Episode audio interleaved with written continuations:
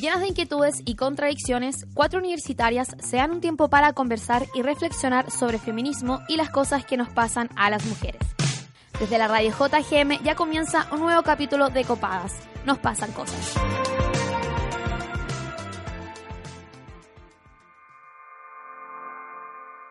El pasado 12 de noviembre, todo Chile estaba expectante al discurso que daría Sebastián Piñera.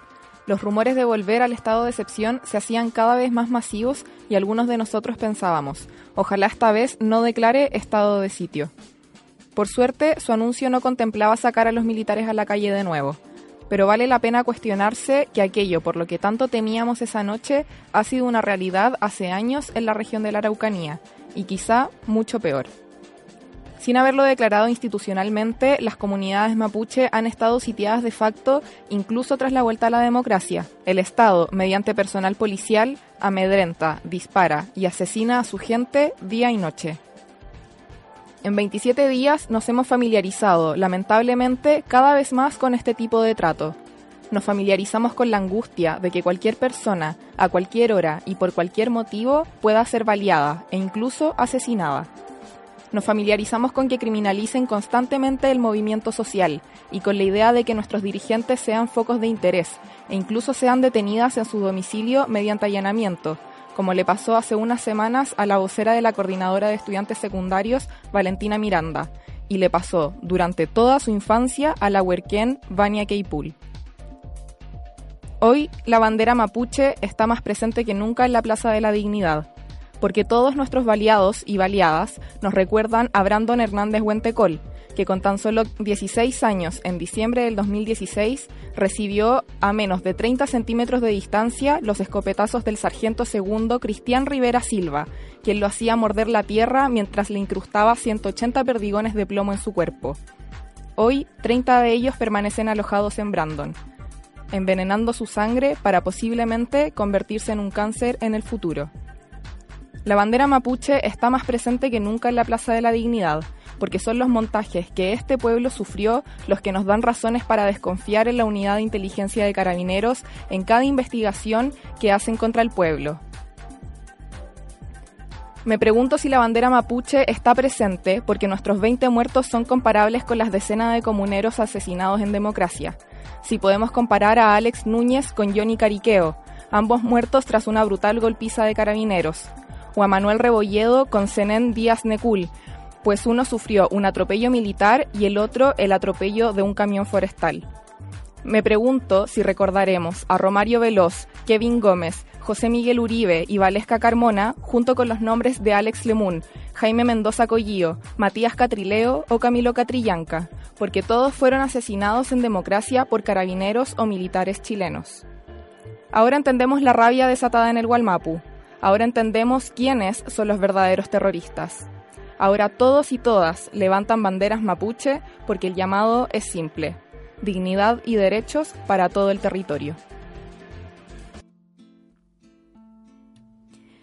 Con ese editorial comenzamos un nuevo capítulo de Copadas de esta cuarta temporada en conmemoración a un año de la muerte del comunero mapuche Camilo Catrillanca.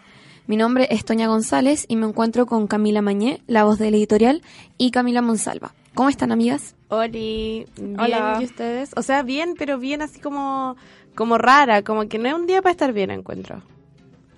Me sumo, retweet. Ah. Oye, últimamente he dicho como weas que tú también es como, sí, segundo, fin. sí.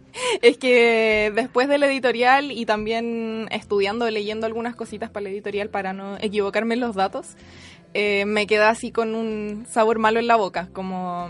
Mm. Obviamente que es desagradable darse cuenta de que esta weá ha estado pasando en verdad siempre y que mm. solamente hace 26 días Chile despertó, ¿cachai? Claro, sí, es verdad.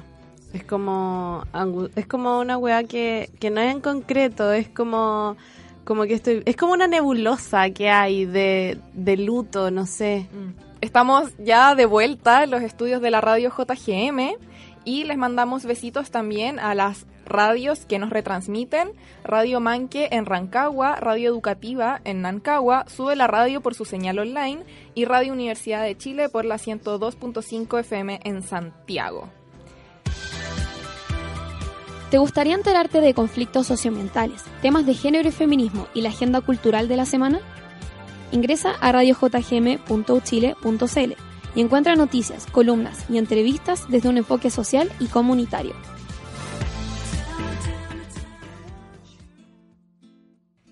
Bueno, yo sé que con todo lo que estaba pasando, ustedes no han tenido mucho tiempo de usar sus productos 20, a lo mejor sí, no sé. Solo sé que esta, este mes nos llega una nueva bolsita con productos, eh, nuevos vibradores y el lubricante Ice, que yo lo probé, pero lo probé en mi brazo. Porque no he tenido tiempo de probarlo bien, así que dije, voy a probar esta web, me lo puse como en el brazo y claramente se siente ahí como la sensación de frío, pero eso fue lo máximo que lo probé. Se sintió bien al menos ahí en el brazo. Y es rica, te lo podías echar como en la axila, ¿o no? Para sudar.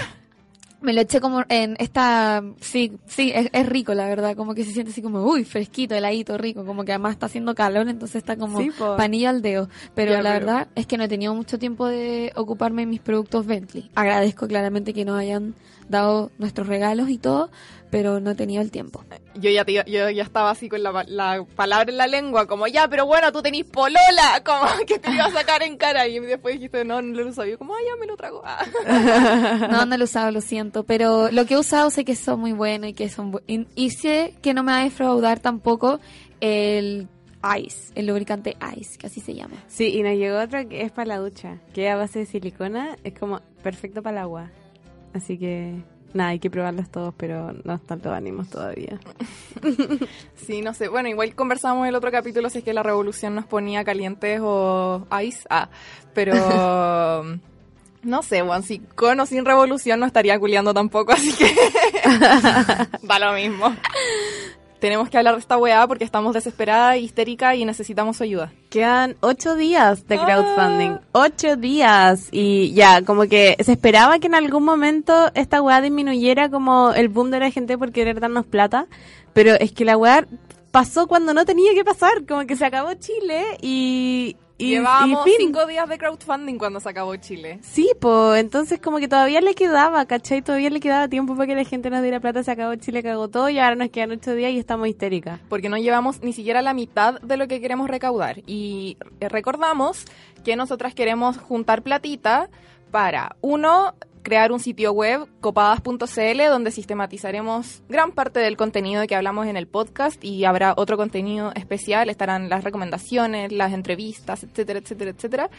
Eh, también queremos comprar equipos de sonido, porque puta que, y ahí estábamos pensando como estos días en que teníamos muchas complicaciones para grabar porque que la radio abriera era totalmente incierto por los paros nacionales y por las protestas y todas esas cosas. Entonces Sí. era como, bueno, si tuviéramos nuestros equipos sería todo tan fácil. Este capítulo casi no se hizo. Sí, de Sí, hecho, de hecho. de hecho. Y el anterior igual, pero Benjamin Walker nos salvó. Sí, así que no queremos volver a enfrentarnos a esa incertidumbre y queremos que haya copadas para rato con esos equipitos. Eh, y lo otro son, ¿qué queremos? Ah, crear merchandising, stickers, poleras, tazones, puras cositas de copadas que, bueno, vamos a vender y se va a transformar más tarde como en una nueva fuente de ingreso para que haya copadas para rato. Y recuerden que pueden aportar con solo Luca, no importa, los mil, mil quinientos, todo es un aporte, ya quedan ocho días, así que las necesitamos y también a los que nos escuchan los necesitamos, así que por favor ayúdenos en nuestro crowdfunding. Sí, estaba pensando que Luca por Nuca, si todas las personas que escuchan esta weá ponen Luca, weón, la hacemos. Sí. Listo, listo. Luca por Nuca, fin, nada más que eso pedimos. De hecho, en verdad, si todas esas personas que le dieron like a nuestro video cuando lo lanzamos, onda, ya tendríamos como 10 millones de pesos si es que todas esas personas no hubieran dado Luca, pero no, onda, solo le dieron like. Y entendemos, está bien, gracias por la difusión, pero bueno, es Luca. Ah, por favor. Y es una vez, porque hay gente que nos ha preguntado como, y onda, si es que es onda, una luca mensual o el monto que eliges No, mensual es una vez. una vez y se acabó y los vamos a dejar de huevear por siempre. Eso. ¿Quieres proponer el tema para el próximo capítulo o tienes sugerencias para el programa? Síguenos en nuestras redes sociales. Encuéntranos en Instagram, Twitter y Facebook como Copadas JGM y conversemos un rato.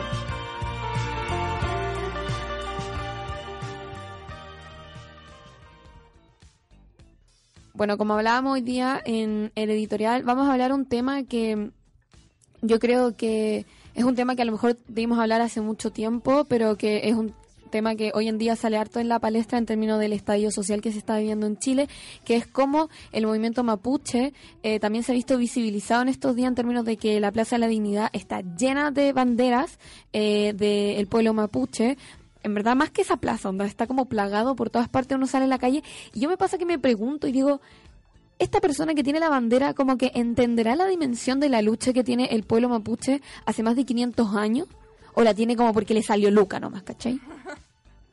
Porque bonita, porque es bonita. Ah. Sí, pero yo creo que sí, como que a mí últimamente me ha pasado que ya no me atrevo como a... Mm,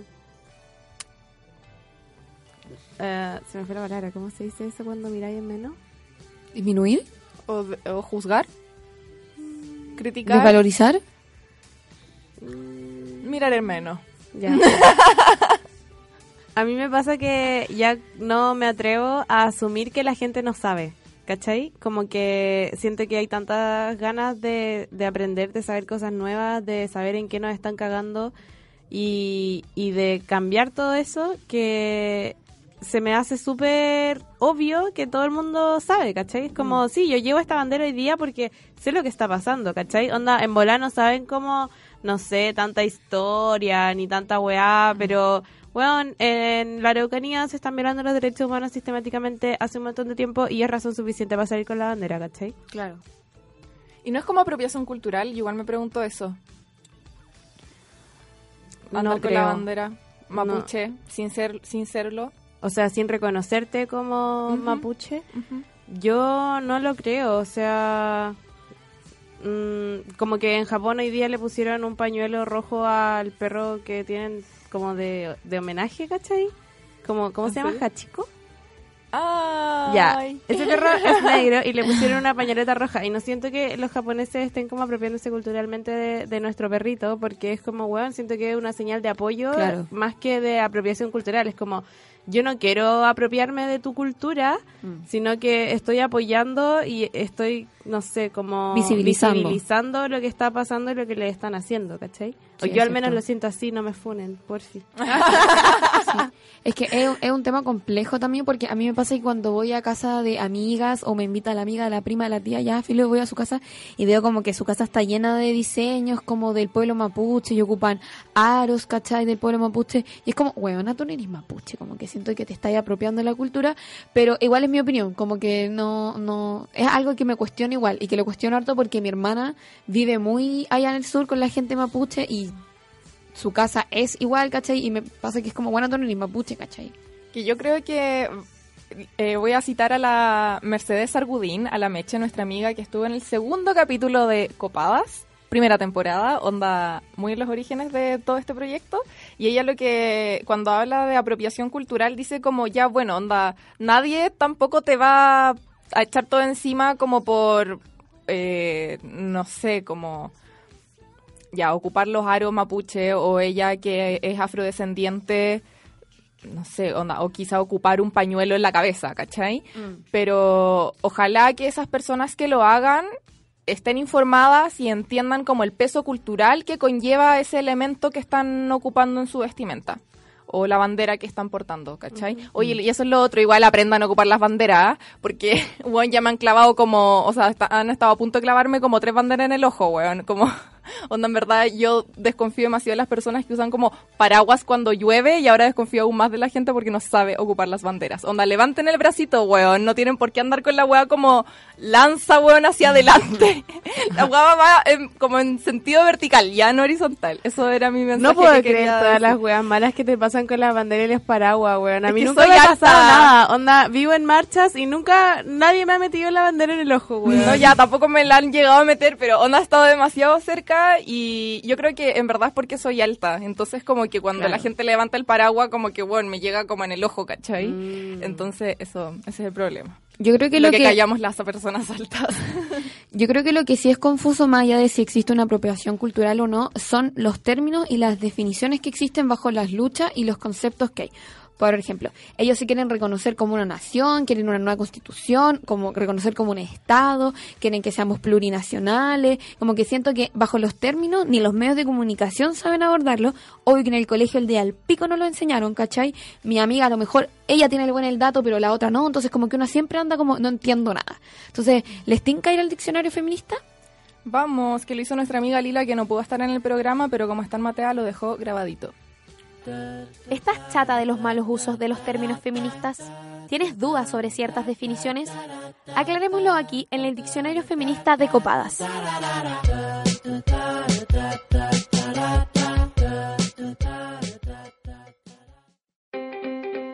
Hoy en nuestro diccionario feminista definiremos Estado plurinacional. Un Estado plurinacional es la organización política y jurídica de una sociedad de varias naciones unidas en un solo Estado con gobierno de representación plurinacional y sujetas a una única constitución política. En América Latina, Bolivia y Ecuador se reconocen en sus constituciones como estados plurinacionales, reconociendo la existencia de naciones, nacionalidades, pueblos y culturas diversas. El expresidente ecuatoriano Rafael Correa define plurinacionalismo como la coexistencia de varias nacionalidades diferentes en un estado amplio donde diferentes personas, culturas y puntos de vista existen y se reconocen mutuamente. Un Estado plurinacional busca entregar autodeterminación a los pueblos y hacerlos partícipes de las decisiones de Estado. También reconoce las diferentes lenguas y las tradiciones de cada etnia. El Estado plurinacional legitima que en sus funciones electorales, legislativa, ejecutiva, judicial, constitucional, de organización territorial, etc., exista la participación activa y directa de los pueblos y nacionalidades indígenas, reconociendo esta participación como una política permanente de Estado. Otros países que se reconocen como estados plurinacionales son Nueva Zelanda, Noruega, Canadá y Bélgica, además de Bolivia y Ecuador. Qué bacán. Gracias Lila por tu diccionario. Hoy yo tengo una pregunta que es algo que, que me nace preguntar. ¿Puede existir una nación sin un Estado, pero no un Estado sin una nación? Tú estudiaste Derecho, tú sabes esas cosas, ¿o ¿no? Espérate, ¿qué dijiste? Puede existir una nación sin un Estado, pero no un Estado sin una nación. Exacto, porque un estado sin una nación sería básicamente un estado zombie, como no viviría nadie. Ya. Entonces, ¿cuál, ¿qué es el territorio? A ver, el Estado, aquí dice, es una organización jurídica y política compuesta por estos elementos, población, territorio y gobierno. Y la nación Es el conjunto el de habitantes. conjunto- no, o sea, es, el, con- es la población que se identifica entre sí con una cultura, creencias, etcétera. Mm. Ya. Entonces, eso es lo que quiere el, el pueblo mapuche, ser reconocidos como una nación. Sí. O sea, alguna, eh, algunas fracciones del pueblo mapuche quieren eso, otras quieren ser un estado aparte. Ah, ya, entiendo. Mira que eres inteligente tú, Camila Monsalva. Me encanta tenerte en el programa. Oye, Cami, pero ¿y por qué, por qué alguien preferiría ser un Estado a una nación? Porque tendrían plena autonomía, plena soberanía sobre sus territorios. po. Ya. Sería otro país. Ah, ya. ¿Y por qué alguien preferiría ser una nación que un Estado? A ver, reconocerlos como nación no implica quitarle soberanía al Estado de Chile. ¿Cachai? Ya. En cambio, reconocerlos como Estado sí. Por eso siento que es mucho más, eh, no, no, más difícil y poco probable y poco posible incluso que eso pase. Mm, claro. Bueno, ven, yo les decía, es complejo entender todo esto, como que... Me gusta igual que Copadas pasó de educar en educación sexual a, a hacer educación cívica, como lo que hemos hecho en los últimos capítulos, pero me encanta. Eh, porque igual, una cosa que tú decías y antes del diccionario, como la educación que hemos recibido en este tema ha sido pobrísima. Onda, me No sé acuerdo- si sea pobrísima, yo creo que es hegemónica nomás. eh, Es como, te enseñamos lo que queremos que aprendas para que repitas el discurso que queremos que digas. Claro.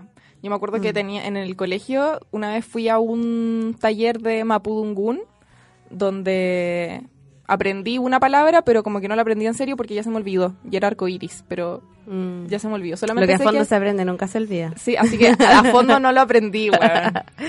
Y me da pena, pero sí aprendí como a hacer onda un telar. Y eso sería todo mi taller de Mapudungún. Qué Eh, sí, heavy. Y onda, en los, en los textos escolares, según yo, como que nos enseñan, ponte tú, la guerra de Arauco. Siempre he tenido la, la idea de que cuando nosotros o los profesores replican el discurso, como que hablan de nosotros como si fueran los españoles. Como que onda, nosotros llegamos, onda lo he escuchado muchas veces. Ah, ¿en serio? No, Y es yo siempre he como- escuchado a los españoles. Los españoles llegaron. españoles hicieron llegaron. no sé qué. Sí, pero como que siento que existe más un reconocimiento o un anhelo a reconocerse como por lo europeo en vez de por lo indígena, ¿cachai? Sí, por supuesto, porque estamos demasiado colonizados nomás. Po. Sí, po. Obvio que si hoy día ponís como a una persona mapuche, a una persona chilena y a una persona española, vamos a ser como eh, estéticamente, en términos como de ropa, de Claro. ese tipo de weá, más parecidos con el español que con el chileno, pero, o sea, que con el mapuche. Pero siento que también va por ahí, ¿cachai? Como con el actual, como con, con la visión actual que se tiene, no sé. Mm. Y, y siento que cuando pasan, ponte tú, como las guerras y las batallas y cuando matan gente y todo eso, es como simplemente cifras o como pasó, fue la guerra de Arauco, murieron, lo, murieron personas, ¿cachai? Pero no se hace énfasis como de el saqueo territorial Claro. que significa toda esa invasión, ¿cachai? Como lo que es la Mm. colonización, es como ya, el periodo de la colonización, lo que es la colonia, la wea. Pero como que nunca eh, te aterrizan como esa información de como, weón, en verdad les quitaron las tierras a estas personas, ¿cachai? Y no, y dicen como, sí, es que fue un acuerdo al que se llegó entre, como, para evangelizar y la weá, y es como, weón, ¿de qué acuerdo me estáis hablando? Como, trajeron a un weón católico con un papel en un idioma que la gente acá no entendía, y le dijeron como, ya firmen o los matamos. Claro. ¿Qué acuerdo es ese, weón? Básicamente. Y, y no solamente los mapuche, ponte tú, no sé, pues los Selknam o Onas, también se les hacía, y yo creo que la Toña cacha más de este tema, como los zoológicos humanos, Mm. que los llevaban a distintas partes del mundo como indígenas, como si fueran realmente zoológicos humanos, ¿cachai? Sí. Como si fuera una cuestión... Los eh, raptaban. mm, Se los llevaban Extraño. infinitamente, se morían porque tampoco sabían cuáles eran las condiciones en las que ellos realmente vivían, les daban cualquier cuestión de alimento y se morían. Y la gente, lo peor de todo es que la gente los iba a ver y pagaban y se sacaban fotos y lo normalizaban a, a un nivel como, weón, inhumano, así como, "Mm, vamos a ver a estas personas que no sabemos de quiénes son y dónde vienen, como si fueran animales. Y pasó en muchos lados y por mucho tiempo. Sí, bueno, y no solamente fueron lo- los Selknam, al parecer también hubo personas eh, indígenas de México. Bueno, ahí hay un documental que tuviste que lo podrías recomendar. a Calafates zoológicos humanos. Oye, y volviendo un poco al tema del capítulo, yo, o sea, me pasa un poco lo mismo que, que he pensado con respecto a la dictadura, como cuando estábamos en estado de emergencia y, y veía todo lo que pasaba y el toque de queda y los milicos y las tanquetas y los fusiles y era como, bueno, era una angustia tan grande que sentía que no podía entender cómo nuestros papás y mamás habían vivido esa weá de 17 años. Como que no, no me cabe en la cabeza, ¿cachai? Onda, nosotros la tuvimos cuánto, una semana y yo quedé así, pero es que...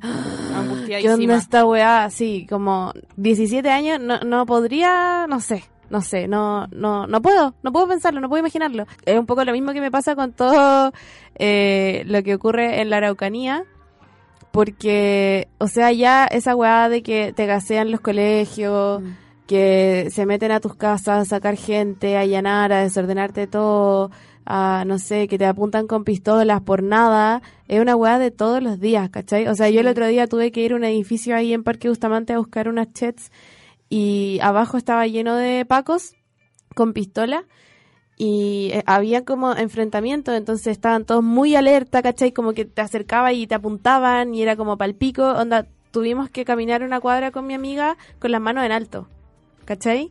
Ok.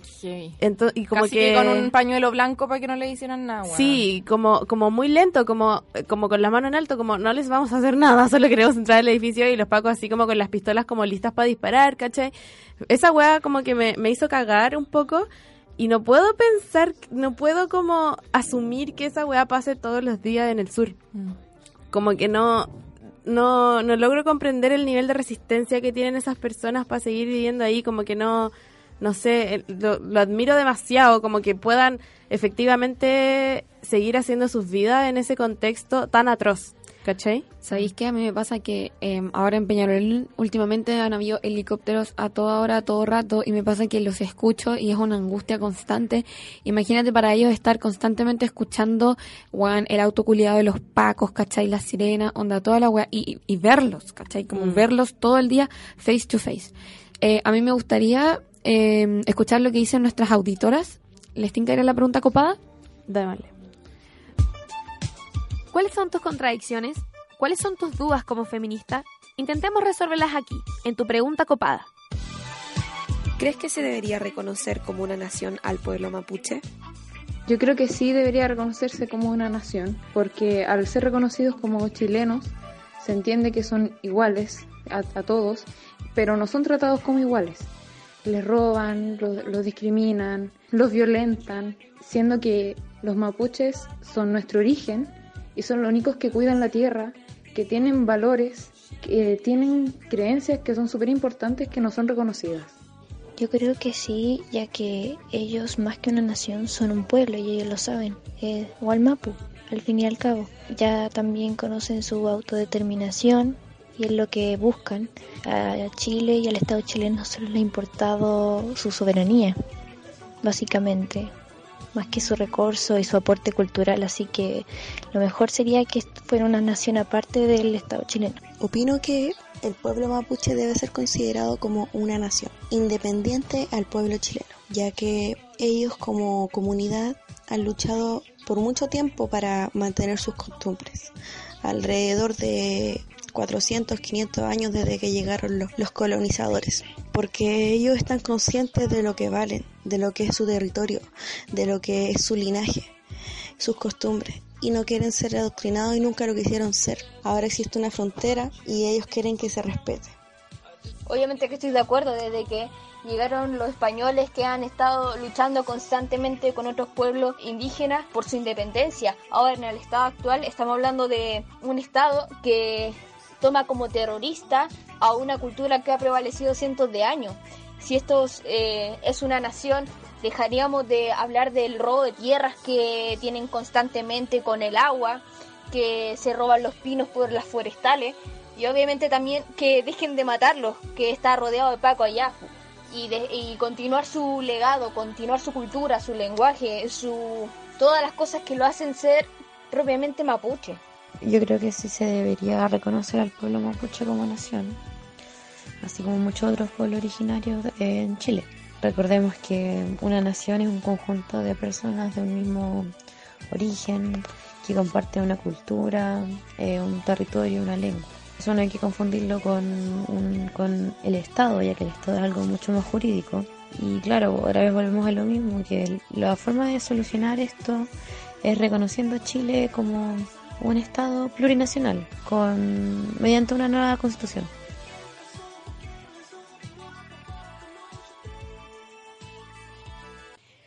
Oye, qué inteligentes son nuestras auditoras. Buena pregunta, copada amiga.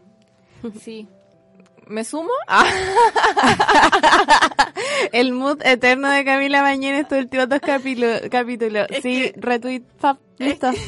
Es que, antes escuchábamos siempre preguntas copadas que tenían como el comentario facho metido y como que siempre le dábamos y nos ensañábamos con esa persona, pero como que ahora eh, responden voluntariamente las personas que quieren y que saben que no las vamos a hacer mierda, así que eh, estamos muy de acuerdo con, con la demanda principal del, mm. del el pueblo mapuche, que es convertirse en una nación mm. independiente a Chile.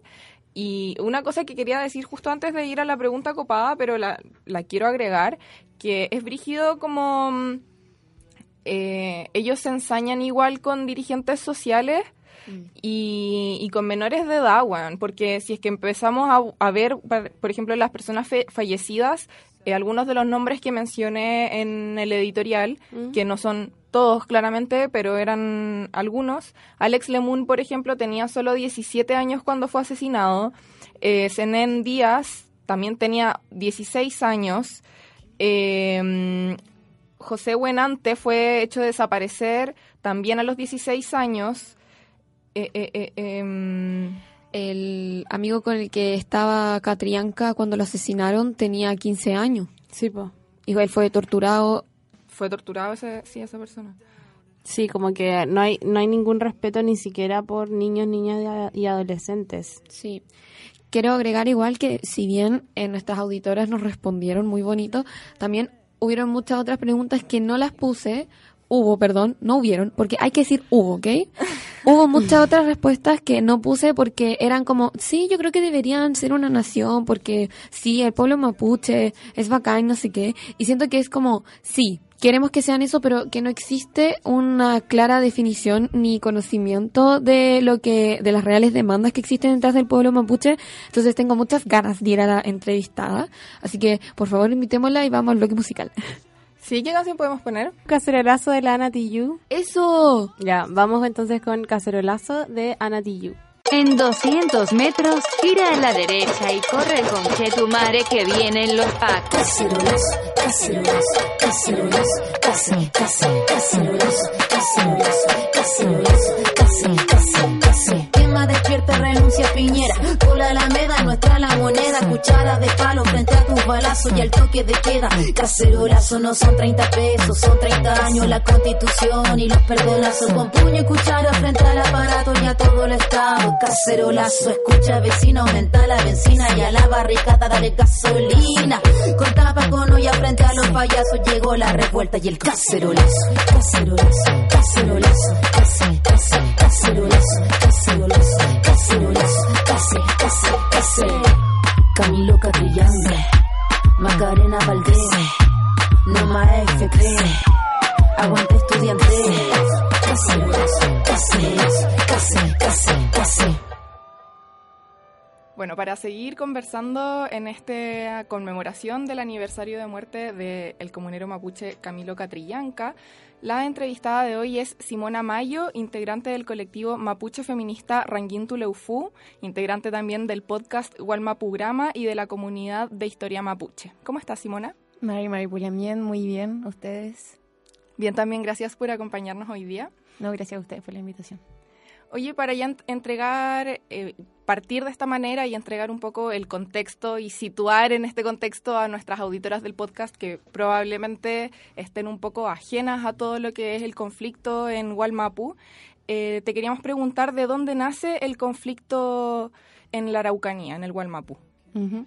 Bueno, yo creo que es como una de las preguntas que es generalmente se hacen en relación como al llamado conflicto mapuche. Yo creo que más que un conflicto es un proceso de colonización que actualmente se esconde en esta palabra conflicto. Esa como categoría viene a, a, ocultar un proceso muy largo y que, y que tiene un continuo hasta el día de hoy que empieza con la formación del Estado Nacional chileno, obviamente empieza previamente también con la colonización española, pero en el caso en relación a lo que hoy es Chile, el llamado conflicto o, o el proceso de colonización empieza en esa formación del Estado Nacional chileno y argentino, desde los dos lados de la, de la cordillera. Son dos procesos que se hacen articuladamente con objetivos económicos y políticos de expansión de ambos estados y que tienen repercusión hasta el día de hoy. Son, procesos que no, no, han terminado. Al momento de la formación de los dos estados nacionales, el territorio, el Gualmapu, que es mucho más extenso que, que la región de la Araucanía, eran territorios autónomos eh, reconocidos anteriormente por la corona española y que en tratados también posterior a eso se garantiza la mantención de esa autonomía, cosa que con la campaña del desierto y con la llamada pacificación que se suspende y a, a la fuerza por supuesto y comienza es como, como, una nueva etapa de ese proceso de colonización que ya venía de antes. Es un, un asunto de una larga data y que ha tenido distintos, distintos momentos donde se ha formado el movimiento mapuche que ya lleva más de 100 años, por ejemplo. Simona, ¿y por qué el pueblo mapuche pide ser reconocido como una nación? ¿Es precisamente para poder ejercer esta autonomía y soberanía? Claro. Bueno, actualmente la constitución chilena reconoce etnias, reconoce nueve etnias. La diferencia entre etnia y pueblo es, bueno, obviamente tiene una diferencia en términos de, de reconocimiento de derechos. Uno de ellos, que se reconoce en el convenio 169, es el derecho a la, a la autodeterminación de, los pueblos. Y bueno, no solo el pueblo mapuche, sino que también otros pueblos indígenas hoy eh, exigen el reconocimiento constitucional con el fin de tener derechos territoriales, políticos, culturales, mucho más allá de lo que se ha entregado partir de la ley indígena. La ley indígena surge a partir de esa demanda que no, que no termina de responderse. Finales de los 80, uno, uno, una de las cosas que se exigía era el reconocimiento constitucional que hasta el día de hoy no, no se ha entregado y que ha sido promesa de muchos gobiernos también. Y en ese sentido, estas promesas de los gobiernos, ¿qué han hecho los gobiernos durante, después de, no sé, durante estos últimos años por el pueblo mapuche? Como esta mercantilización de las mismas tierras del pueblo mapuche, ¿cómo se ha generado eh, todo ese proceso? Eh, bueno, yo diría que, que, los gobiernos no han hecho nada. Los gobiernos han respondido a demandas históricas. Las políticas públicas que hoy existen para pueblos indígenas son políticas que responden a movimientos. Y en el caso del pueblo mapuche, esa, esa demanda en general se ve parcialmente respondida con la constitución de la, de la ley indígena, pero la ley indígena además no es una ley orgánica, o sea, es una, una ley que tiene como, como un- una categoría menor que, que, las que las demás leyes, entonces no, no alcanza a cubrir las demandas del pueblo mapuche tampoco de ningún pueblo indígena. En ese sentido, lo que han hecho los últimos gobiernos ha sido generar, en un comienzo, políticas marcadamente mm, paternalistas, asistencialistas, que buscaron, por ejemplo, en el ámbito de la salud y de la educación, poner parche. Por ejemplo, bueno, lo, más, lo que más se ha visto ha sido lo educativo, que ya el programa de educación intercultural bilingüe tiene más de 20 años. Sin embargo, es un programa que no ha generado en esos 20 años niños bilingües, de mapudungun en español o de ninguna lengua indígena. Entonces son leyes que vienen eh, bajo un sello de multiculturalidad, de, de, en el fondo reconozco al otro, pero no, le, no, pero no le entrego derechos, no son reconocidos como sujetos, como pueblos, como naciones, sino que simplemente se reconocen como un otro que está y que, y que hay que reconocer en términos discursivos. Simona, y tú has mencionado muchos derechos que son invisibilizados y vulnerados hacia el pueblo mapuche. Entonces, en esa misma línea, ¿por qué existe una criminaliz- criminalización perdón, hacia el pueblo? ¿Por qué existe una criminalización? Bueno, porque el movimiento mapuche ha desarrollado distintas temáticas en torno a sus demandas. Una de ellas es la territorial, que, que es una de las más importantes. Y frente a esa demanda territorial, los intereses económicos y políticos de los gobiernos y de los, de los, de los grandes empresarios son dentro del territorio son muy, son muy grandes. Responder a la demanda territorial mapuche significa perder para el gobierno y para los empresarios grandes cantidades de hectáreas que se robaron las familias de latifundistas y, su, y sus herederos. Y una, un mecanismo para, para bajar esas demandas, para minorar eh, la fuerza de los movimientos es la criminalización, criminalización de toda protesta social. Eso lo hemos visto en el lado chileno, en el lado argentino. Yo creo que uno de los casos como más ejemplares de esa criminaliz- criminalización es el caso de Facundo Yones Guala, que está que fue extraditado de Argentina a Chile por un proceso que además ya se había cerrado y que ya tenía una, una condena. Y hoy está cumpliendo nueve años en la cárcel de Temuco. Hace poco Nora Cortiñas fue a visitarlo, no le permitieron la entrada. Eh, nosotros también quisimos entrevistarlo y no nos permitieron tampoco tener ningún contacto con Facundo. Ahí se ve muy claramente cómo se ha profundizado esa criminalización en términos de acallar, porque cada vez convoca más gente. O sea que hoy miles de puntos de, de Chile, de, de Argentina y de otros países estén movilizados por el asesinato de Camilo, dice mucho de eso. Mm. Y con esas cosas que, mencionas, ¿bajo qué contextos y argumentos carabineros, o más conocidos como pacos culiados, toman detenido a los comuneros mapuche? Eh, ¿Cuáles son los argumentos legislativos que hay detrás de eso? Eh, bueno, principalmente la ley antiterrorista, la ley de seguridad del Estado son los dos mecanismos con los que se, se ha perseguido a, a los Lamien en distintos procesos de recuperación territorial. Ambas leyes permiten llevar procesos sin sus debidos... Eh, ¿Debido proceso? Claro, por ejemplo, bueno, el caso de la Machi Francisca Linconado, la- las pruebas que tenían era, eran la geolocalización de los celulares, por ejemplo, de las personas, que además vivían muy cerca. Entonces, estas leyes permiten saltarse ese debido proceso, permiten la prisión preventiva sin pruebas. Por ejemplo, el caso de- del fotógrafo de Felipe Durán, que estuvo casi un año sin ninguna prueba en contra de él, pero tuvo que cumplir esa prisión preventiva porque estaba bajo esa, esa ley. Me, llama la atención, como cuando estaba un poco es- estudiando para este capítulo, estaba conversando con una amiga que tiene ascendencia mapuche y, por ejemplo, me decía, bueno, pero no a todos, no todos los eh, comuneros mapuche que han sido asesinados en, democracia han sido asesinados por carabineros o, militares, sino que también por, me dijo la palabra colonos y me llamó mucho la atención como que hasta el día de hoy se le está, se está ocupando la palabra colonos. Onda, para el pueblo mapuche, ¿se podría decir que siguen en proceso de colonización? Bueno, como les decía, eso, el, el término de colono, por ejemplo, también de reducción, son, son términos que, que todavía están en la memoria de la gente, o sea, son procesos muy recientes. Eh, todavía hay, hay familias, hay personas que recuerdan la guerra y que lo recuerdan así como una guerra, la ocupación de la Araucanía. Entonces, y esos colonos siguen ejerciendo el mismo poder que hace 50 años atrás. Esas familias legalizaron el, el robo de tierras, pero siguen siendo reconocidas como colonos, como, de- como decías tú, en los territorios, porque esos son todavía. Porque al final les robaron las tierras suyas. Claro, y no hubo un proceso de, de justicia, o sea, sigue la impunidad en el robo de tierra, en el asesinato, en la violación de derechos humanos. En el caso de la comunidad de mi abuela, el lonco, por ejemplo, de, esa comunidad tenía siete esposas y a las esposas le cortaba los dedos hay relatos, actas de, de, uno de los nietos que recuerda cuando llegaron los colonos desde Valdivia con un juez a, a sacar a la, a la, gente de sus casas, a quemarle las casas. Entonces está todavía muy presente esa relación colonial, que a veces uno cree que es como, piensa uno piensa en, en en colonial, en colonización y, te remite a, España, al, al, periodo previo a la formación de los estados, pero sin embargo son, son relaciones que se mantienen hasta el día de hoy. Oye, me quedó la duda adelante cuando dijiste que eh, habían personas que estaban en prisión preventiva o que no los dejaban visitarlo. ¿Por qué es tan tanta eh, tanto el aislamiento? O sea, al punto de llegar a vulnerar así los derechos de eh, las personas privadas de libertad. No, no logro comprender. O sea, ahora ya, quiero ordenar bien esto que voy a decir. Hoy en día estamos viendo que esto se está repitiendo en distintas partes de Chile. Por ejemplo, eh, acá mismo, nosotros en la Defensoría, cuando pasa eso, eh, no sé, nos organizamos autogestionadamente y mandamos a un abogado como, no, es que esto no puede pasar, si el abogado está ahí, los pacos no dejan que entre a ver cómo a, a, la persona que se encuentra detenida, llamamos al juez de garantía, amparo telefónico, como que hay todo un mecanismo que permite que esto no ocurra. ¿por qué allá existe como esta, este nivel de impunidad de eh, los gendarmes o quien sea que esté ahí como prohibiendo la comunicación que tengan las personas que se encuentran privadas de libertad con el resto de las personas? Bueno, es una pregunta que se hacen también los abogados de los distintos presos políticos mapuche. Conversando con Karina Riquelme, que es abogada de Facundo, ella me decía eso, o sea, la ley es distinta para chilenos y para mapuche.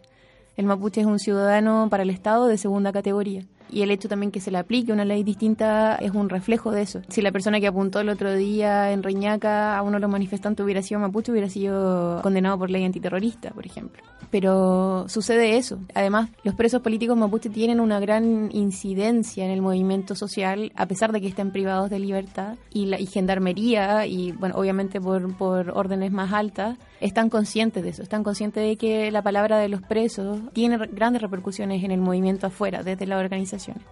Entonces, esto de, de, negar las comunicaciones también es parte de esa, de esa criminal, criminalización y es una herramienta también de un intento de acallar al mismo movimiento, de mantenerlos disgregados, con poca comunicación. Por ejemplo, la respuesta que nos dieron a nosotros por Facundo cuando quisimos entrevistarlo fue que Facundo llevaba mucho tiempo tranquilo y no querían alterar eso. Tranquilo en el sentido de que no estaba moviéndose dentro para organizar cosas afuera, qué sé yo, como... Oye, a mí me pasa que tengo mucha familia en el sur como facho, básicamente, lo que ustedes llamarían, no sé, colonos, aunque no sé si son latifundistas o algo, pero al final están eh, por ejemplo, son de esas personas que hablan de que las personas mapuches son flojas, de que tienen amigos que les han dado tierras, pero que no las, no las saben explotar o producir. Y yo un poco me crié con esa mentalidad, así como antes de no sé, leer por mí misma, ¿cachai?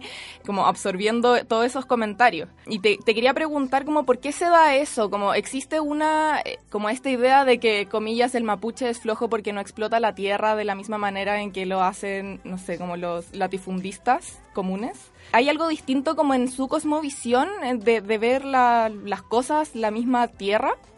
Bueno, lo primero que decías, lo, esos estereotipos que hay en la sociedad chilena y argentina son, son producto de una, de una educación homogeneizante y monocultural, que busca silenciar las distintas voces de los pueblos. Si uno revisa los libros de historia, por ejemplo, eh, hace dos años atrás revisamos libros de historia de Argentina y, y pueblos indígenas estaban en una ficha de flora y fauna, por ejemplo. O sea, así de así ha sido la educación de los dos lados. O sea, tenemos todavía un Premio Nacional de Historia que, que, que repite este mismo discurso, este mismo estereotipo, el señor Sergio Villalobos. Y esas son ideas muy arraigadas que justamente se hacen eh, en ese continuum, son parte de ese, de ese proceso de colonización que les mencionaba, que sigue hasta el día de hoy. Por eso también es muy importante la educación, la educación de los pueblos desde los pueblos. Mm. Ese tipo de, de, de experiencias que hay muchos también que lo intentan hacer desde los programas educativos del Estado, pero también muchas otras experiencias desde, desde las propias organizaciones. Eh, se me olvidó la segunda pregunta que me habías hecho. eh. Como si es que existe una manera distinta de ver, una cosmovisión distinta de ver, por ejemplo, y tratar y trabajar la tierra. Claro, bueno, nos- nosotros desde la comunidad de historia, desde Ranituleufu y Gualmapurama, t- no hablamos de cosmovisión, que eh, es como un concepto que se ha como... como ¿Manoseado? no, no manoseado, pero sí es como, como, como un poco vacío de contenido, es como, Mm. como más hippie, por decirlo de alguna forma. O sea, hablamos de epistemología. Ya. de, de epistemologías de, del- de los pueblos, en este caso del pueblo mapuche, y claramente hay una visión distinta de, hay una relación distinta con, con la tierra, o sea, la tierra es, es la base del pensamiento mapuche, eh, es la base del actuar mapuche, del, del ser mapuche, del ser persona, del ser che. Y en ese sentido se, es muy distinto a la visión neoliberal que, que hay eh, en Chile, que se ha, se ha instalado en Chile desde hace 30 años atrás, que justamente plantea todo lo contrario, que, que, que plantea una producción extractiva, sin eh, reconocimiento de lo negativo que puede ser para los recursos naturales, para los pueblos, para la salud de los pueblos, que lo vemos en Quintero, en las zonas de sacrificio, que lamentablemente hoy día lo, lo sabemos porque ha llegado a un extremo de que las personas, de que hay un pueblo entero intoxicado, por ejemplo. Claro. Y ahí la diferencia es muy grande entre la visión del pueblo mapuche y la visión que puede tener esta como bajada que, ha- que han hecho los gobiernos neoliberales en Chile. En ese sentido, claro, la relación es distinta, porque la tierra tiene sus ciclos, la tierra no es solo un extenso territorio a explotar, sino que es un territorio donde conviven muchos seres. No solo el, ser humano, sino que también otros seres que son visibles, o sea, perdón, no tangibles, por ejemplo, como, como los ñen eh, que se habla en Mapudungun, que son un poco como, como una especie como de los dueños de, de cada lugar, por ejemplo, el, volcán tiene un ñen, el cerro tiene un ñen, los ríos, las, aguas, lo- lo- los lagos. Entonces hay un, hay un respeto por todos esos seres que conviven en un territorio y, y en, ese, en ese sentido eh, el pueblo mapuche actúa con respeto a esos seres, por eso, por eso se pide, no se llega y se hace nada en un territorio. Antes siempre se va a pedir a todos los ñen que están presentes y eso, bueno, es imposible que lo entienda un latifundista, una, una forestal, una minera. Claro. Y en esa misma línea, ¿qué otras creencias tienen ustedes? Y yo creo que lo más importante, ¿cuáles son las creencias que piden que se respeten y valoricen? No es que, mira, yo, no es como que, que, que entre mapuche y chileno seamos tan distintos. O sea, yo, yo creo que hoy día los, los pueblos, pueblos indígenas y no indígenas, los sectores populares, estamos luchando y avanzando por una vida digna. Entonces, en ese sentido, como que no hablaría tanto de como de creencias, sino que es la lucha por una vida digna de las comunidades, de los pueblos. Y hoy eso estamos como más en confluencia porque la, la emergencia no, nos ha juntado, la, la escasez del agua, la sequía, o sea, todos tomamos agua, todos necesitamos los mismos recursos para vivir y ahí no se hace diferencia entre, entre indígena y no indígena. Claramente los pueblos indígenas hemos planteado y hemos tenido eso presente siempre porque está en, en la filosofía y la, en la- en la- en la epistemología, en, la memoria oral, en, esas enseñanzas. Los que no nacimos en los territorios no también lo hemos recibido de alguna forma de nuestra gente, eh, de nuestros abuelos que, que todavía sostienen esa, esa política también de vida, de buen vivir. Entonces, en ese sentido, yo creo que, creo que hoy eso nos une, como la lucha por una vida digna, y lo estamos viendo hace cinco semanas atrás, en la calle, en todos lados. Claro, justo antes de que explotara y estallara Chile, eh, nos estábamos manifestando sobre todo por las demandas medioambientales y al final son los mismos comuneros mapuches los que han llevado esta lucha eh, junto con la de la autonomía de su pueblo. O sea, como que son cosas que es difícil separar, encuentro yo. Claro, es que confluyen en, en eso, no solo los mapuches, también lo, también los pueblos en el norte, eh, Quechua, Claro. Aymara, que también están acá en Santiago, también han migrado como el pueblo mapuche, eh, quizá en ese sentido son menos visibles, eh, pero están también en esos procesos y también otros sectores populares, como com- mencionaba la gente de Quintero, la gente del Movimiento por el Agua y los Territorios, que también están en, distintos sectores de Chile, o sea, hay, hay una organización articulada por este, este buen vivir que al final todos lo necesitamos. Oye, Simona, yo tengo una pregunta que a lo mejor la tuve que haber hecho muy antes, pero ¿qué significa Walmapu? Gualmapu es el, el territorio, el Gual es como, como un extenso, así es como, como una circunvalación y el Gualmapu es como ese, eh, ese territorio extenso que va de la Afquén a la Afquén, va de mar a mar, va de del Atlántico al Pacífico. Por ejemplo, no- bueno, todo el sur de Argentina, parte del sur de Argentina, el sur de Chile y bueno, y en algún momento se dice que también se- llegó casi hasta hasta pa- parte del norte, pero hoy está más reducido y en los últimos años se empezó a hablar de, de Gualmapu, antes no, no era eh, quizás un concepto tan masificado. Hoy para hablar del territorio mapuche, eh, muchas personas mapuches o no mapuches hablan de, del Gualmapu y se entiende que no es solo Chile, eh, sino que también se pasa la cordillera al otro lado. Es como hablar de América Latina como el Avia Yala, como Claro. para no ocupar estos términos de los colonizadores, que al final les pusieron el nombre a ese territorio cuando ni siquiera les pertenecía. Claro. No, y también porque mucha, por mucho tiempo la gente pensaba que los mapuches estábamos solo en Chile, por ejemplo. O sea, m- yo me he topado con muchas personas que me preguntan así como, oye, ¿y en Argentina también hay mapuches? Y es como, sí. Oye, Simona, ¿y en qué sentido o desde qué medidas el Estado chileno ha invisibilizado y desamparado a la cultura y los derechos del pueblo mapuche más allá de lo que ya hablábamos como de eh, la cárcel, la prisión preventiva, la vulneración de derechos de las personas privadas de libertad, etcétera? Bueno, con distintas políticas. Todas las política- políticas de los años 90 que surgen con la ley indígena esconden mucho de eso que tú mencionas, de, de esa invisibilización. Por ejemplo, las políticas educativas. Si uno va a las primeras experiencias, son experiencias de transición, por ejemplo, del español al mapudungun, o sea, del, del mapudungun al español. En su comienzo no eran políticas que buscaban el bilingüismo sino que, que buscaban que los niños monolingües de Mapudungun o bilingües Mapudungun español pasaran al español sin problema. Eso, por, por supuesto, con el tiempo ha ido cambiando, pero la, la- la conciencia cultural y política nace también en esos aspectos, en, en, en el saber una lengua, en el saber de tu cultura, en el saber las ceremonias religiosas, mantener eso eso, todos esos elementos de la cultura permiten también a la persona ser ma- mucho más consciente de- del pensamiento propio de- del pueblo. Entonces, muchas políticas han apuntado a, a- con este enfoque neoliberal multicultural eh, de ir invisibilizando y de ir transitando de una hacia otra y finalmente para, para que los niños, por ejemplo, en el caso de, de la educación de los niños y jóvenes, pierdan esos elementos que son la base del pensamiento del pueblo.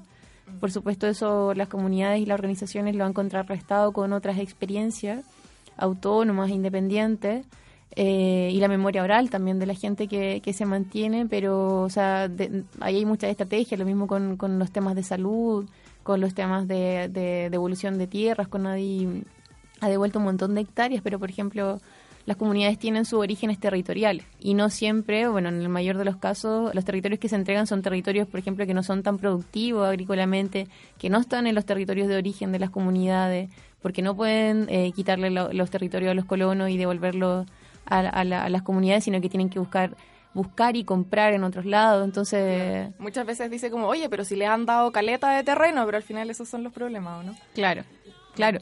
Por ejemplo, no sé, mucha gente recibe recibe hectáreas de terreno, pero no, pero son familias de escasos recursos que no tienen para invertir en maquinaria, en todo lo que significa mantener productivo un, un territorio y, y también entregan 5 hectáreas por, por, por familia y 5 hectáreas es muy poco, por ejemplo, para una producción agrícola y para mantener animales, por ejemplo. Entonces, claro, se habla de eso, de que se han entregado muchas tierras, pero hay que ver el- el- la condición y el estado de esas tierras, el número y también el objetivo también de, de productivo comunitario de esas tierras.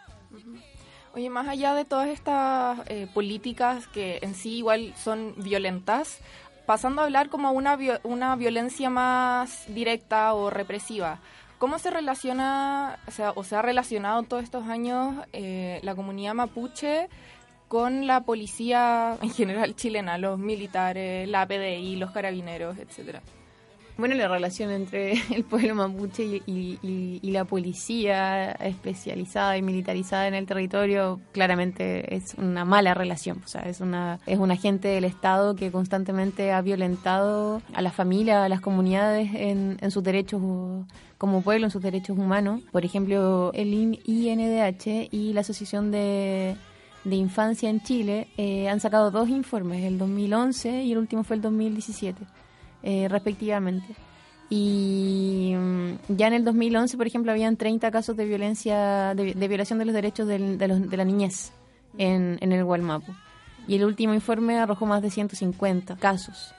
El más emblemático, por ejemplo, ha sido el de Brandon Hernández Huentecol, que recibió más de 130 perdigones en su cuerpo y hasta el día de hoy tiene consecuencias en su salud. 180. 180. 180 y le quedan 30 en y el todavía cuerpo. le quedan 30 por sacar. Entonces, en todo aspecto la relación con, con la policía militarizada, eh, no hay relación, o sea, de partida no hay una relación, hay violencia. Hay violencia de, de ese agente del Estado represivo que no, no, no hay un respeto por ningún tipo de derecho, ni por, ni por los niños, por la niñez, ni por, por, por los más adultos. O sea, eh, la Lamien Bania Keipul, ella tenía 14, 15 años y la, los Rati la iban a buscar a la escuela. Eso no se puede hacer en ningún caso, pero se hace cuando se es mapuche. O sea, ahí de nuevo como esa ciudadanía de segunda categoría. El mapuche no tiene los mismos derechos que, que, que el chileno, que la chilena. Y eso es importante marcarlo porque ahora la gente lo ve, o sea, ahora en las últimas semanas la gente andaba con carteles que decía como, ahora les creemos porque lo estamos viviendo en cuerpo propio en la capital Ahora sabemos del quiénes, reino. quiénes son los terroristas. Claro, porque mucha gente como que es muy, muy, como que no cree que, que la violencia es de ese nivel. Y hoy se está viviendo en todos lados, entonces mm, el pueblo mapuche lleva toda, toda una vida, todo- toda una historia. Como decía también eh, la- el lema, no son 30 años, son, son 500. Ah, claro. Eh, entonces, claro, no hay una relación ahí. O sea, la- si hay una relación, es una relación de, de- de violencia a los derechos humanos de- del pueblo, de todo tipo. Tú muchas veces te has referido a la palabra presos políticos y siento que igual sería bueno eh, explicar qué son los presos políticos, cómo nacen, porque me diga que igual existe un público que no sabe. Bueno, se, se habla de presos políticos porque están encarcelados por razones políticas, por recuperaciones territoriales, por estar en el movimiento. O sea, en el caso Huracán, por ejemplo, se, se detuvieron a muchas personas que ya no estaban articuladas entre ellas. Personas que eran de distintas organizaciones que nunca estuvieron activando juntos, por ejemplo. Y esas detenciones fueron por razones políticas. Lo mismo... Y montajes, o y, sea, y montajes. O sea, o sea, montajes por, esa, por esas razones políticas, por una persecución política. Por eso hablamos de presos políticos y justamente por eso también se ha exigido que los presos tengan un, un lugar separado en las cárceles. Los- la categoría preso político también garantiza que nuestros también estén en lugares, lugares separados de los, de los presos comunes. El caso de, por ejemplo, de Julio Huentecura, que él fue detenido, bueno, estuvo en el sector de, de presos comunes y fue asesinado en la cárcel. Y se exigió muchas veces que fuera pasado al sector de presos políticos. Eh, Simona, tú dijiste algo súper importante que es sobre la vulneración de los derechos de los niños mapuche y siento que eso es un tema que también últimamente está en la palestra en términos de cómo se vulneran los derechos de los niños, tanto en los temas del Sename y en el día a día, pero creo que uno cuando lo piensa no piensa tampoco en la realidad de los niños y niñas mapuche. Entonces, si nos podrías contar un poco cómo se diferencian a lo mejor esos derechos desde el niño niño niña chilena al niño niña mapuche o si son similares, como por dónde va la cosa. Claro, bueno, como te decía, la, la infancia mapuche ha sido constantemente vulnerada en, en los últimos 30 años por esto, por esto mismo, por, por razones de persecución política a las familias, a, a los padres, a las madres. Y los niños ahí lamentablemente han quedado como en el, en el medio de esta persecución. O sea, han sido allanadas no solo comunidades, sino que también escuelas. El año pasado hubo una, un allanamiento en un jardín infantil. O sea, eh, ese es el nivel de violación de derechos humanos. O sea, niños realmente pequeños hasta, hasta adolescentes eh, han sido perseguidos por, por esta criminalización de, de dirigentes, de sus padres, de sus madres. Incluso ni siquiera de personas activas. La, madre de Brandon Hernández Guantecol era una madre común y corriente que vivía tranquila en, su casa, como, como muchas familias de Chile, y tuvo la mala suerte que su hijo se topó con, con, un Paco en la calle. O sea, ella no era una persona con, con, con una militancia política. De hecho, eh, ella misma cuenta que ella nunca estuvo metida en ningún tema mapuche. Ella empieza a reconocerse eh, quizás ahora que su hijo fue llenado de perdigones porque era mapuche. O sea, cuando, cuando las cosas ya llegan como el cuerpo, mucha gente como que se da cuenta de, de, de lo que es ser mapuche. Entonces, en ese sentido, claro, es muy distinta el- la, la, la, la relación, o sea, el, el derecho de la infancia de un niño indígena y un niño no indígena. O sea, si uno va a otros países, lo mismo sucede en Argentina, en Bolivia, en, en, en Ecuador, que las infancias indígenas tienen también tienen otra categoría de, de derechos. Los niños en el Chaco, por ejemplo, en Argentina, Bolivia y Brasil se mueren de hambre.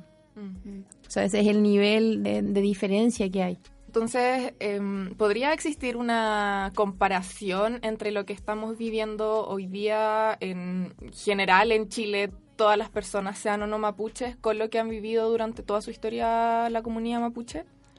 No es posible comparar porque son, son, son procesos distintos a lo que está viviendo hoy el pueblo chileno. No se llega a comparar o a equiparar de ninguna forma con lo que han vivido los pueblos indígenas. Tampoco se, yo creo que se debería hacer esa com- comparación porque son procesos distintos. Tampoco se puede responsabilizar, responsabilizar al pueblo chileno de lo que, de, de lo que han hecho el Estado y los gobiernos contra los pueblos indígenas. Entonces son, son, son procesos distintos. ¿Y cómo se podría articular las demandas del movimiento mapuche con la protesta nacional? ¿Cuáles pueden ser como sus, no sé, como puntos en común? Bueno, como te decía, yo creo que ya hay sectores articulados de organizaciones populares chilenas y mapuches y también indígenas. O sea, el tema del agua ha sido uno de los elementos que ha cruzado mucho la organización mapuche con la organización chilena. Ahí hay una larga data de trabajo, por ejemplo, del, del movimiento por el agua y los territorios, de la red de defensa eh, de los territorios en Temuco, eh, organizaciones que llevan mucho tiempo trabajando articuladamente por este buen vivir que mencionaba. Y hoy se, se articula aún más con el proceso de facto constituyente que estamos viviendo, en el sentido de que hay que poner todas las demandas sobre la mesa. Desde el mundo indígena hoy estamos hablando de una asamblea constituyente plurinacional, por ejemplo, porque no podemos, no, no podemos seguir como estábamos antes en ningún sentido. O sea, si los pueblos indígenas hoy día no son considerados de nuevo en una carta constituyente, se repite la misma historia.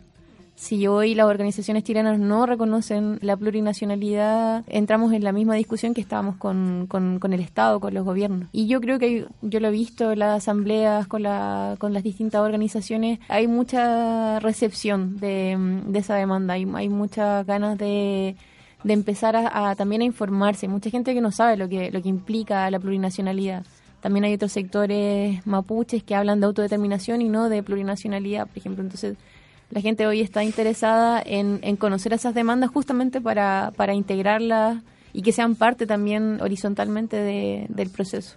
Oye, Simona, yo tengo una última pregunta ya para ir cerrando, que es las primeras semanas cuando empezó el estadio social aquí en Chile, el presidente Sebastián Piñera habló de que estamos en guerra y luego nosotros como chilenos, chilenas, personas con sentido común dijimos como no, no estamos en guerra. Pero me surge esta duda porque dentro de las regiones como la Araucanía, el Biobío, mi hermana vive en Quirico y cuando yo la voy a ver al sur, ella me cuenta mucho de esta historia, eh, de la realidad que viven los mapuches y las mapuches y me dice, nosotros aquí estamos viviendo en una guerra constante. Entonces me gustaría preguntarte eso, porque es un término delicado que se cuestionó al momento en que lo dijo el presidente Sebastián Piñera, pero puede ser que allá en, en el sur es una realidad. Entonces me gustaría saber cómo lo evalúan ustedes, cómo lo ven ustedes. Claro, bueno, efectivamente cuando un presidente dice, le declara la guerra a su pueblo es, es, es- es muy fuerte. Pero también es muy efectivo lo que, lo que comentas tú, Lamien, porque claro, hay territorios que la guerra se les declaró mucho antes. Eh, no hace cinco semanas, sino que hace 30, 40 años que se les declaró la guerra a las comunidades y, y- y el pueblo mapuche sabe de eso. O sea, toda esta criminaliz- criminalización es parte de, de esa guerra declarada contra, contra la nación mapuche y contra sus demandas. De hecho, es una de las demandas del movimiento de la desmilitarización del, del Gualmapu, porque hay zonas que están constantemente militarizadas y que ya eso se ha hecho un- parte de un cotidiano. O sea, eh, en Santiago a la gente le choca ver a, los, a, fuerzas especiales, a los milicos en la calle, pero eh, eh, el Gualmapu ya, ya, ya ha visto eso eh, hace mucho tiempo. O sea, yo creo que este estallido social también surge con el asesinato de Catrillanca. O sea, si uno analiza, no es de un día para otro que la gente sale con esta con este ímpetu a la calle. El año pasado, cuando asesinan a Camilo, también hubo una semana de, de manifestaciones eh, que venían también de con, con las frustraciones y con la, con la tristeza y la rabia de asesinatos también como los de Macarena Valdés, el de Alejandro Castillo, y así eh, vamos contando muchos, muchas otras personas que, que han sido asesinadas por el mismo proceso también. Entonces, claro, esta guerra se, se declara ahora a, la capital quizás, pero sí se ha declarado en, otro, en otros territorios y la gente ha respondido con organización a- frente a eso. Gracias Simona por conversar con nosotras y por un poco ponernos al día con las cosas que pasan en el Gualmapu, porque nosotras, aparte como los medios de comunicación tampoco, tampoco se hacen cargo, Chile ya de por sí es un país súper centralista que no sabe lo que está pasando en otras regiones además de la metropolitana o incluso Santiago. Eh, así que eso, te queríamos agradecer y, mm, y cuéntanos si, no sé, una cosa, si es que tienes algo más que decir o, o cuenta, compártenos como tus redes sociales para que sigan todos los proyectos en los que participas. Ujú. O información que la gente que nos escucha pueda leer sobre el tema, informarse más. Dale. Eh, bueno, primero, Chaltumay, a ustedes por la invitación, por invitarme a este, a este espacio. No, no conocía la radio Juan Gómez Milla. Eh, estudié acá al lado, pero nunca había venido a la radio.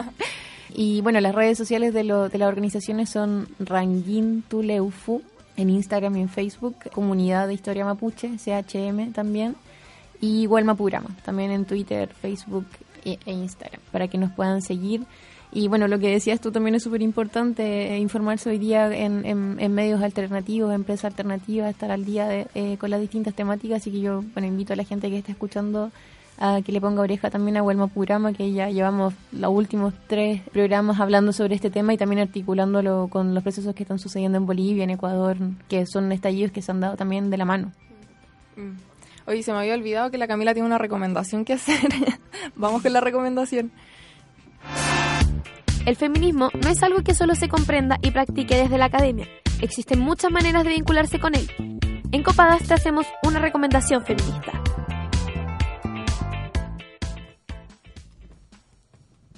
La recomendación del día de hoy es la película Mala Junta, dirigida por Claudia Guayquimilla. Esta película es la historia de dos adolescentes, cada uno con sus respectivas cargas históricas y sociales, uno de Santiago y otro de la Araucanía, que se hacen amigos luego de verse obligados a pasar tiempo juntos. El joven santiaguino se encuentra compelido a irse a vivir con su papá al sur luego de casi ser ingresado al Sename por mal comportamiento y violencia intrafamiliar. En este contexto conoce a Cheo, joven activista mapuche con el cual comparte experiencias de discriminación y represión. Esta película puedes encontrarla en Onda Media de forma gratuita. Revisa la Biblioteca Feminista de Copadas como publicación fija en Facebook y Twitter y nuestras historias destacadas de Instagram. Podrás encontrar textos sobre introducción al feminismo, violencia de género, sexualidad y mucho más.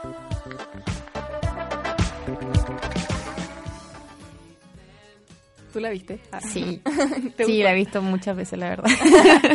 Me compré el DVD porque mm, eh, en ese tiempo vivía en Argentina cuando salió Mala Junta y quería que la vieran todo el mundo ya. Bacán, Sí, bacán. excelente recomendación. Sí, en verdad es muy buena. Eh, ahora sí, nos despedimos y te queríamos preguntar si es que quieres poner alguna canción que te guste para el final del programa. Sara Eve, tuve que quemar. Ya, buena, bacán. Nos despedimos. Muchas con eso, gracias. Peucayal. Chao.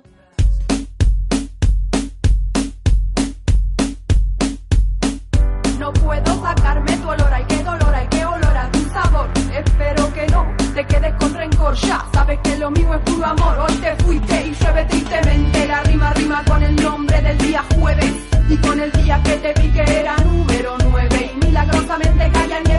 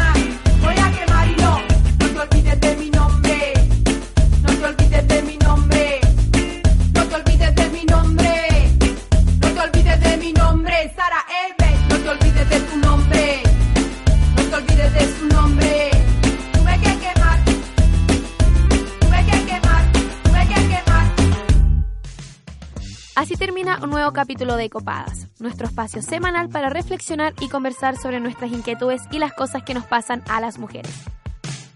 Acompáñanos todas las semanas aquí en la radio JGM